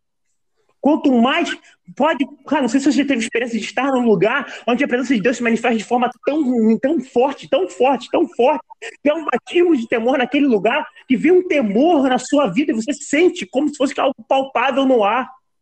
Mas nesse ambiente, a glória de Deus se manifesta de uma forma que eu brinco se tu espirrar, tu espirra em línguas. Caramba. Mas é real. Eu é tô é, rindo, é, mas é, é verdade. Só que essa reverência que vem é, exige da gente uma postura. Então Deus não está te cobrando porque Ele não te ama, é o contrário. Deus está te cobrando isso porque Ele quer te levar a um novo nível, a um lugar mais profundo, derramar coisas maiores, te levar a, co a degraus maiores, te levar a descer mais ainda na casa do oleiro e te encher cada vez mais. Mas necessário é que você tenha o um temor e cuide do que Deus já te deu. Quanta gente a gente não vê que tem uma unção tremenda e maravilhosa, mas não cuida do que Deus deu. E meu amigo, como diz Heloísa, quem brinca de ministério leva a surra do diabo. É verdade. Yeah. Quem brinca de ministério leva a surra do diabo. Não brinca com o que Deus te deu. Não seja de te deu. Não enterra. Afinal de contas, a responsabilidade de cuidar é nossa, né, galera? Sim. Com certeza. É. A gente não pode Com... enterrar. Não pode enterrar. Não pode. Porque é como, é como pegar, e o pior é que a gente é muito é, falho, e, e, a gente é muito povo de Israel. Porque o Senhor, ele, ele traz a solução, ele traz a provisão, e a gente escarnece disso, adorando a, a, a ídolos e permitindo que outras coisas entrem no nosso coração. E depois a gente sofre por as consequências dessas escolhas erradas e reclama da acusando a falta a, a de Deus. Não, bota a culpa em Deus. Bota a culpa em Deus. E, e, a gente, e a gente tem raiva do povo de Israel porque a gente é parecido com ele inúmeras vezes da nossa vida. Ah, Mariana, mas eu não tô adorando a ídolo nenhum, eu tô na casa do Senhor, eu tô fazendo. Tá, mas é muito pior uma pessoa que tá na casa do Senhor. Isso me lembra da história do filho pródigo. O filho que saiu e foi embora, ele reconheceu o seu erro, retornou e, e, foi abraçado pelo pai. Mas o filho que ficou lá o tempo inteiro, eu não lembro qual a versão que eu estava lendo nisso hoje, é, mas ela fala assim, o filho ele fala assim, pai, enquanto eu fiquei aqui trabalhando como um escravo para você, era tipo uma versão dessas tipo linguagem de hoje, coisas assim, por isso que era uma versão bem bate-papo, sabe? E ele falava, eu fiquei falando, fiquei trabalhando como um escravo para você. Que eu acho que na, na, Bíblia fala servo, enfim.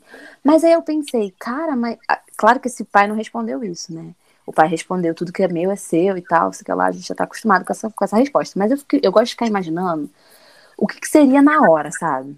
E eu fico imaginando o pai virando e falando assim: tá, mas eu nunca quis que você trabalhasse para mim como um escravo. Eu quis que você trabalhasse para mim como um filho.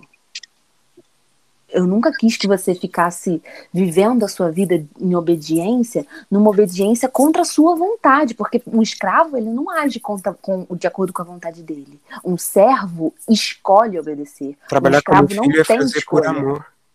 Trabalhar como filho é fazer por amor, exato, amigo.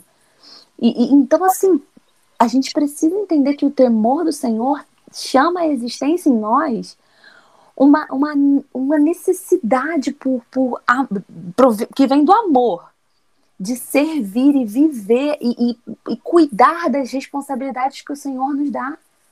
A gente não pode jogar, jogar as coisas assim pela janela e, e falar, ah, não, eu, eu, eu tenho vergonha de cantar, apesar do Senhor ter me botado uma voz linda, então eu vou fazer a obra do Senhor aqui, cuidando de pessoas. Deus, não estou dizendo que o que você está fazendo, cuidar de pessoas é errado, não, de forma alguma, mas se o Senhor ele colocou um ministério na sua vida, pare de querer decidir o ministério que você vai viver, se o Senhor já determinou o que você vai viver. Não adianta, a gente já falou sobre isso antes. Não adianta você falar, Senhor, eu quero viver o que o Senhor tem para mim, mas eu quero que seja do meu jeito, porque isso não existe. Não tem. Aí, aí aquelas, aquelas, aquelas respostas que a gente, que o Senhor não dá, não está escrito na palavra que o Senhor deu, mas eu, mas eu acredito que nós fomos feitos à imagem e semelhança do Senhor. O Senhor tem humor e eu imagino o Senhor falando assim, minha filha, decide o que você quer da sua vida ou você você quer decide, tá? É, é, Senhor, o controle está nas tuas mãos, mas eu quero escolher o canal. Exatamente. E não dá para viver assim. Se você quer viver as promessas do Senhor, se você quer viver, a gente já falou sobre isso. Se você quer viver quando Deus fala, eu tenho para você muito além do que você pedir ou pensar. Então, para de se frustrar ou se limitar ao que você consegue pedir ou pensar, porque se o que o Senhor tem para sua vida e o que você quer viver é o que o Senhor tem para você, é muito além disso. E se o Senhor já disse, ah, é pra você seguir por esse caminho, ah, mas eu acho que esse caminho é meio estranho. Mas, cara, se ele disse que é pra você seguir esse caminho, é pra você seguir esse caminho. Obediência. Aqueles que obedecem ao Senhor. A gente já falou isso também. Tô, não tem uma história na palavra de pessoas que obedeceram ao Senhor e não deu certo. Ou, tipo, não foram abençoados. Mas é, Não existe. não, é porque eu acho que acho que a gente já falou disso também. Mas é porque não sei porquê, mas infelizmente hoje em dia a gente acaba associando obedecer a Deus como sendo uma, algo difícil, assim, um fardo. Pesa- Fardo, né? Nossa, eu vou ter que obedecer a Deus, cara. Sendo que, cara, obedecer a Deus é o melhor que a gente pode fazer. É o melhor que a gente pode fazer, porque é segura. pro nosso melhor. E a gente sabe que não tem erro, sabe? É, ouvindo, eu estava ouvindo a, a Mari falando sobre né, essa, essa passagem agora e me veio lembrando do jovem rico. Me veio, me veio o jovem rico na mente, né? Falou sobre o filho pródigo, veio o jovem rico também à mente, porque ele conhecia as coisas de Deus, ele conhecia os mandamentos. Quando Jesus olhou para ele e falou assim: Mas falta uma coisa. Essa é uma coisa que ele não deixava, não deixou Deus entrar nesse negócio. Essa uma coisa. Então, eu posso até fazer, conjecturar, né? Vamos assim dizer que isso acontece isso. Eu falo isso porque já aconteceu isso comigo também. De trabalhar na igreja, trabalhar a levantei, a qualquer modo. Não ver resultado. Trabalhar o meu modo. Né? O, então, vai ser o meu resultado. Mas não é o meu resultado que tem que proceder, é o resultado de Deus. Como Uhum. é, eu já tive um testemunho de, de, de uma senhora vir falar comigo, né? E eram aquelas senhoras da, da antiga, né? A gente fica até com medo, né? Fala assim, caraca, será que eu tô em débito, alguma coisa? Né? E na época, é, e na época eu não estava tão assim afiado com Deus, vamos assim dizer. E quando ela veio falar comigo, eu fiquei enrolando para guardar os instrumentos, eu era de Camaipi. Não estava nem na, na sede ainda. E eu fiquei enrolando para guardar os instrumentos, ela ficou esperando lá. Aí eu falei, poxa, vamos lá, né? Ela senta aqui do meu lado. Aí ela falou assim, me dá sua mão. Jesus. Aí eu falei, não pô, é até- eu até brinquei, falei, pô, cigana gospel agora? Mano, isso aí tá, é outro lugar, você entrou na porta errada. Aí ela pegou minha mão assim, ela, quando ela encostou a mão na minha, ela começou a falar em línguas. Jesus. Aí ela tirou a mão, ela falou assim, eu só queria sentir de perto a unção que sai da sua mão quando você toca. Caramba, metas, objetivos. Rapaz, foi, mas para mim foi pior do que ela revelasse qualquer erro que eu tinha feito naquela época. Porque eu me sentia assim, um lixo. Uhum. E mesmo eu não trabalhando da forma que Deus queria, Deus ainda estava me usando. Caramba, sim. Deus é muito bom. Então né? foi um choque de realidade tão grande que eu chegava em casa, eu, eu chorava assim, de noite, falava assim: caramba, o que, que eu estou fazendo? Realmente viver o que Deus quer para nossa vida, cara, é a melhor coisa que tem. Não tem outra coisa igual. E o que a Mari falou, e o Pedro falou lá no monte sobre separar a luz das trevas já virou uma pregação, né? Física. Né? né? Já roubou, né? Já patenteou. Já, já está anotado. Então, é, é, ter essas, assim, foi uma experiência para mim inesquecível, né? Maravilhosa. Eu costumo dizer que às vezes Deus aproveita do nosso erro para fazer o nosso melhor acerto lá na frente. Caramba, sim. É. Eu, eu sempre eu vejo por esse lado. A gente erra hoje, né? não porque quer, a gente erra mesmo por falta de temor, por falta de inteligência. Deus pega essa situação e fala assim: tá vendo? Poderia ter sido evitado né? Mas vamos fazer isso aqui para você aprender e passar para alguém futuramente. Então é uma experiência que eu vivi que eu não queria ter vivido, entendeu? É uma coisa meio paradoxo, né? Um paradoxo muito doido. Mas viver o que tem com Deus é o melhor que tem, gente. Eu não tenho. Você que está ouvindo isso, cara, segue a Deus, teme a Deus e não seja insensato. Não seja insensato. Cuide das coisas de Deus, cuide do seu ministério que você vai decolar sem você ver. Quando você vê, já está lá no alto já. E sem perigo de cair. Com certeza. Não, e, e, mesmo que você não tenha chegado nessa fase, isso é uma coisa que eu percebi muito. Quem me conhece sabe que eu gosto muito de roupa. Eu acho que a forma que você se veste diz muito sobre você. Eu sei que tem Sim. pessoa que não liga para isso, mas eu acredito muito nisso. Eu gosto muito disso. Eu, eu gosto de me vestir pensando, às vezes, no humor que eu tô sentindo, enfim. E eu acho que isso tem muito a ver com a forma que. Eu acho que isso, na minha cabeça, se conecta muito com posicionamento e a forma que você se coloca no mundo. Se, você, se o Senhor disse para você que você é um ministro do louvor, ah, mas eu ainda não sou. Mas o Senhor disse que você é, porque ele ah, vê você, ele vê, é, você tem que agir como, como quem é. Ah, mas eu não sou, eu, eu não é, falam muito isso no, no, no, no ramo profissional. Ah, você vai ser uma, sei lá, uma advogada. Aí você tá lá, você vê a galera em eventos, todo mundo se veste com aquelas roupas bem sociais, parece que tá todo mundo indo pro tribunal. E, e cara, isso é fato. Você não pode, eu, eu, não sei falar o nome desses lugares, mas vou falar um tribunal. É, esses lugares públicos, tipo, vou falar do que eu sei, quartel. Você não pode ir pro quartel de chinelo. Sabia disso? Não sei se você sabe disso. Você não pode ir no quartel de chinelo. não podia ir de bermuda, às vezes. Você não pode. É, é, eu não sei, mas você não pode ir de chinelo, você não pode ir de short pro quartel. E aí eu não tô, eu não tô aqui falando para iniciar aquele bate-papo de ai, mas Deus não vê roupa, não sei o que. Eu não tô falando disso. Eu tô falando que se um lugar tem um código de vestimenta, você deve, para frequentar aquele lugar, você deve obedecê-lo. Ah, Mariana, você está aqui falando que Deus não aceita quando eu louvo ele de, de alcinha? Não estou falando isso. Eu estou falando que se você se veste de forma é, indecente, você passa uma mensagem, seja para o mundo, seja para a igreja. Se você quer se portar, ah, eu quero, o Senhor ele me deu um dom e eu sei cantar. E o Senhor me deu uma voz linda. E aí eu fico cantando pagode na minha escola, na minha universidade, nos meus grupos de amigos, porque todo mundo fala que eu tenho uma voz linda, eu tenho que cantar essa música X e tal. Mas, cara, o Senhor ele te deu um instrumento para louvar e engrandecer o nome dele. O seu corpo é um instrumento para louvar e engrandecer o nome dele.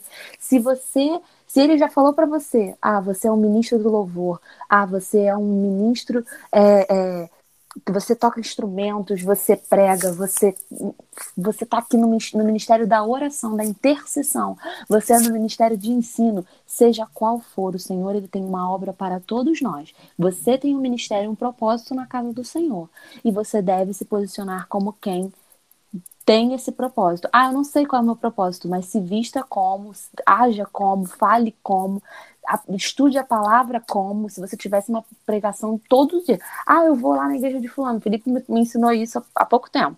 Ah, eu vou visitar a igreja de fulano. Qual vai ser o tema do, do culto? Ah, vai ser esse. Então estuda como se você fosse dar uma palavra. Ah, mas por quê? Porque sim. Porque vai que. Quem sabe? Vai que a pessoa falta e olha, o irmão olha pra você e fala: Olha ali, Fulaninho veio visitar, tem uma palavra pra dividir. Já aconteceu isso comigo, gente. Uma vez eu fui, eu fui à congregação, tava eu lá escondida na congregação. Jesus tem misericórdia. Aí tô eu lá. E o cara, olha, se liga nessa. O irmão, que era o pastor da igreja, ele cortava o cabelo do meu pai. E eu não sabia. E aí. Detalhe importante esse, ela não, Não, sabia. Eu não sabia. Tô eu lá na congregação, né? Aleluia. Tô na congregação escondidinha no cantinho do banquinho. Eu acho que era tipo assim, uma sexta-feira da vitória, aleatória, que eu fui na igreja de um amigo meu. E aí o irmão virou e falou: Estamos aqui. Tem alguns visitantes, eu tô vendo umas pessoas da, da, da congregação tal, sei que lá, e tô vendo gente da sede. Aí eu pensei, hum, quem da sede tá aí? Quem será, hein? Aí eu olhei assim, sabe, boba, tadinha. Não, não dei meu nome pra falar que eu era visitante, fiquei escondida mesmo, com, com vontade. E aí o irmão falou, irmã Mariana. Aí eu, amei, né? Tem outra Mariana? Aí eu, Pai do Senhor, eu levantei, né? Mexi a cabeça, igual todo mundo faz, Pai do Senhor, Pai do Senhor. Foi antes do corona, então todo mundo via só falando, não, não falava, tava sem máscara, né? Olhando assim. E aí é, ele falou: A irmã Mariana tem um louvor pra, pra, pra cantar hoje. Aí eu. Nessa situação, acho que a gente não pode falar, não, né? É feio, né? eu sei que eu tava assim, ó. Eu falei, Senhor, o que que eu vou cantar? E aí, claro que na hora veio um louvor, a gente, eu, eu falei, Senhor, que eles saibam o menino do, do som, sabe? Esse louvor, que lá. E eu acabei cantando. Mas isso ficou marcado na minha vida de uma tal forma que eu posso ir pra uma igreja que for, eu posso ir pra metodista, pra wesleyana, pra verbo da vida, eu vou onde for, eu não vou sem louvor. Porque eu, eu não consigo. Eu sempre lembro dessa situação. Então, assim, que essa minha situação faça você pensar, cara, não tô falando que você vai ser chamado ou que você não vai ser chamado, mas você tem que estar pronto. É como a galera do. que a gente estava falando disso no, no, no podcast da Páscoa. Se você não ouviu, vai ouvir. É, o, a instrução de Moisés para o povo era que eles comessem já vestidos e calçados para sair. A promessa estava tava sendo feita há sei lá quantos anos, gente. Mas eles tinham que comer e fazer parte da ceia lá já pronto, vestido para sair correndo.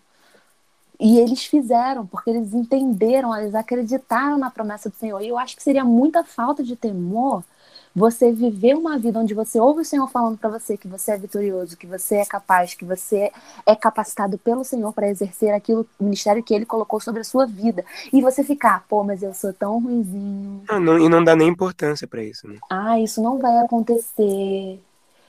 Meu filho, Deus desceu para falar com você e se ele não desceu, se não foi através de um profeta, ah, nenhum profeta falou comigo. A palavra do Senhor fala com a gente todos os dias. A revelação da palavra fala com a gente todos os dias. Então você se posiciona. Em nome de Jesus. Amém. Falei. Amém.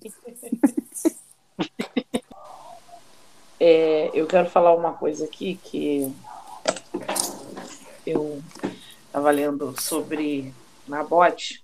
Acho que é Nabote. É, a vinha, de, a vinha né, de Nabote.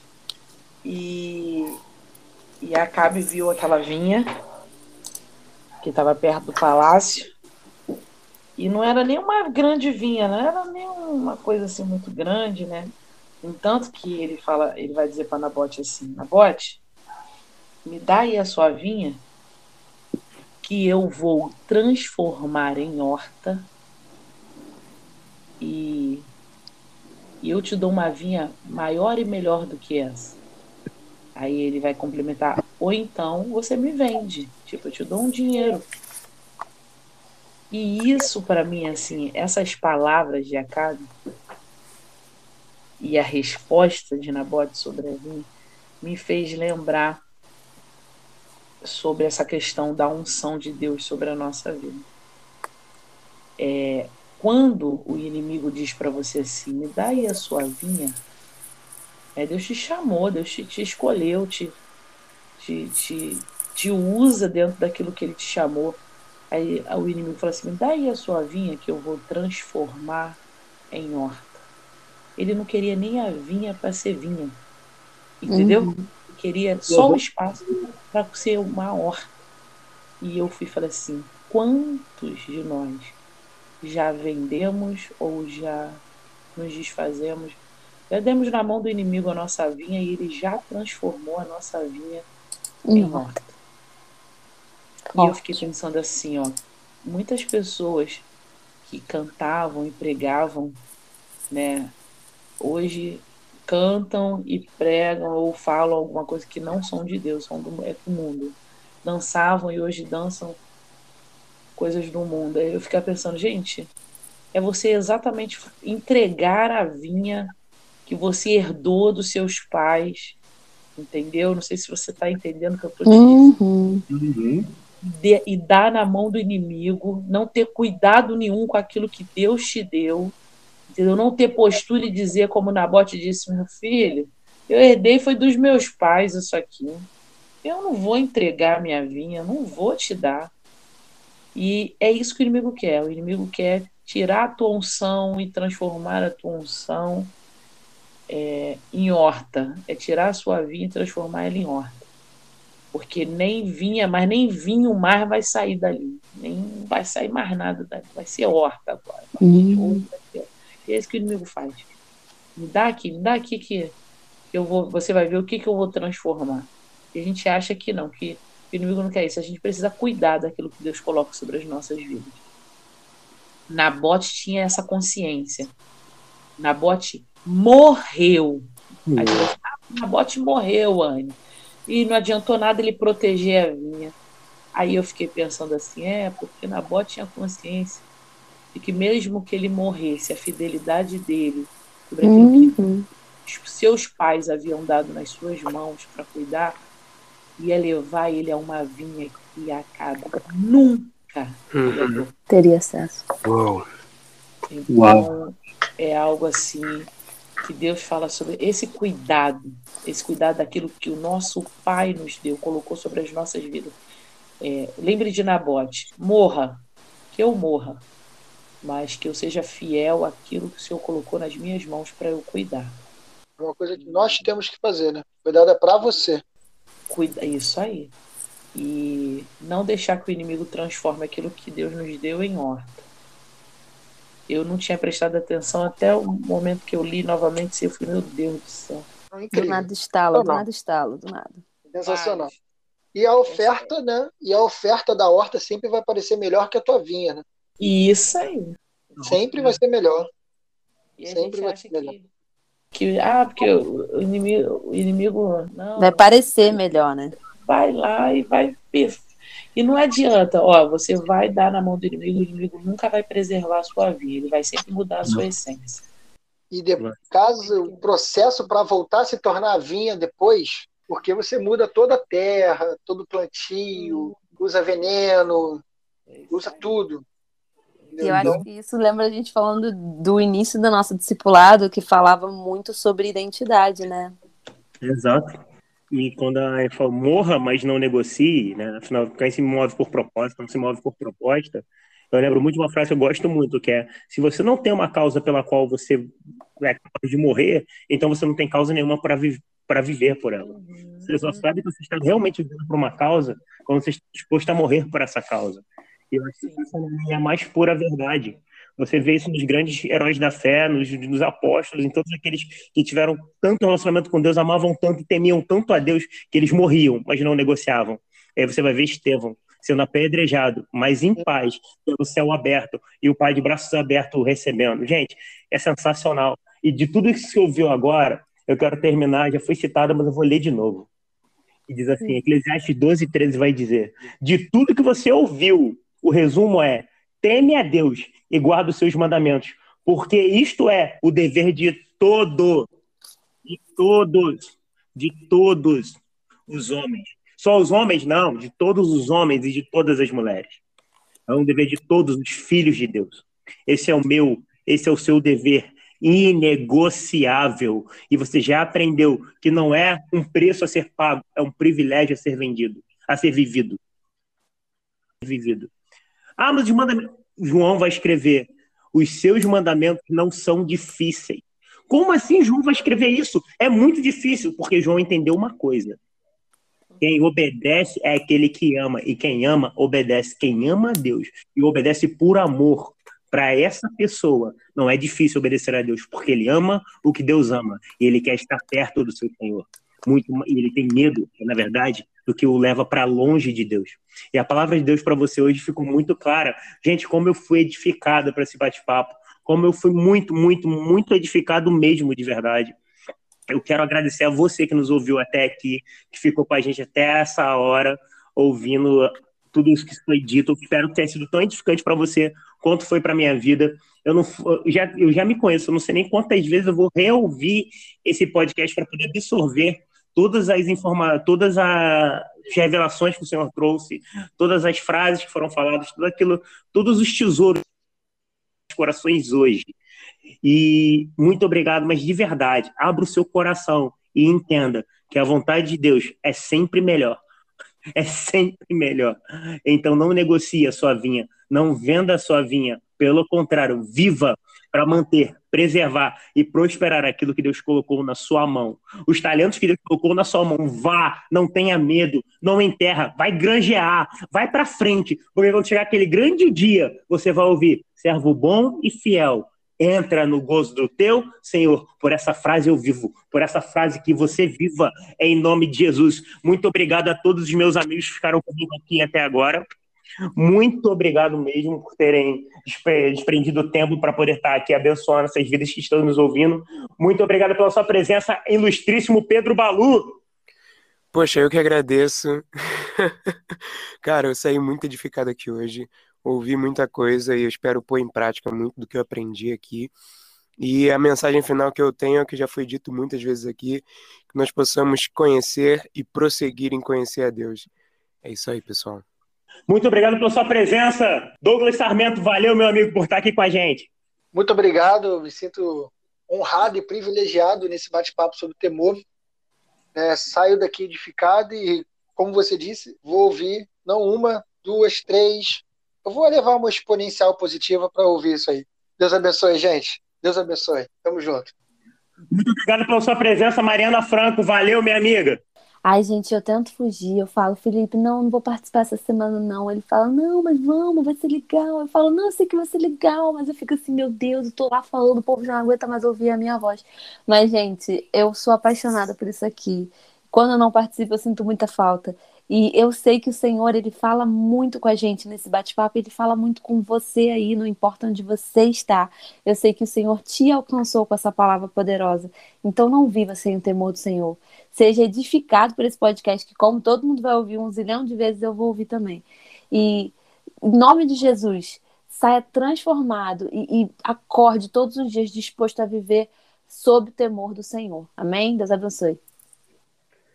E eu quero agradecer, muito obrigado de verdade, por mesmo sendo tão ocupada, desprender de tempo, dormir um pouco mais tarde, tendo que acordar cedo. E muito obrigado mesmo. A gente, você não sabe, a gente está gravando isso tarde da noite. Muito obrigado mesmo, de verdade, minha amiga. Obrigado, Prisciliane Vieira. Muito obrigado, de verdade, profeta, por ter dado esse tempinho e ter nos abençoado tanto, tanto com aquilo que Deus colocou no seu coração. Muito obrigado, minha amiga. Gente, sou eu que agradeço por essa oportunidade que é maravilhosa. Eu não sabia que era assim, né? Porque é a primeira vez que eu participo. E eu estou muito surpreendida por tudo aquilo que Deus fez nessa noite. Né? Eu saio cansada, sempre te falo isso, né? O cansaço ele é físico, mas a minha alma se regozija, se alegra no Senhor nessa noite pela vida de vocês, meus amigos que estão aqui nesta roda, pela vida dos meus amigos que estão me ouvindo, que o Senhor alcance você através dessas palavras, dessa conversa que nós tivemos aqui e que ele fale muito mais ao seu coração. Eu agradeço a Deus aí e eu come... eu termino da forma que eu comecei, dizendo para você que temor é sinal de amor. Uou. E mais uma vez, obrigado você que ficou e ouviu até o final. Se essa palavra foi edificante para você, então nos ajuda a espalhar esse, essa mensagem, a espalhar esse link e que a gente consiga alcançar cada vez mais vidas para que o reino avance e que a mensagem chegue a todos aqueles que precisam ouvir e serem aperfeiçoados no temor. Muito obrigado e até um próximo Zadocast. Valeu, galera!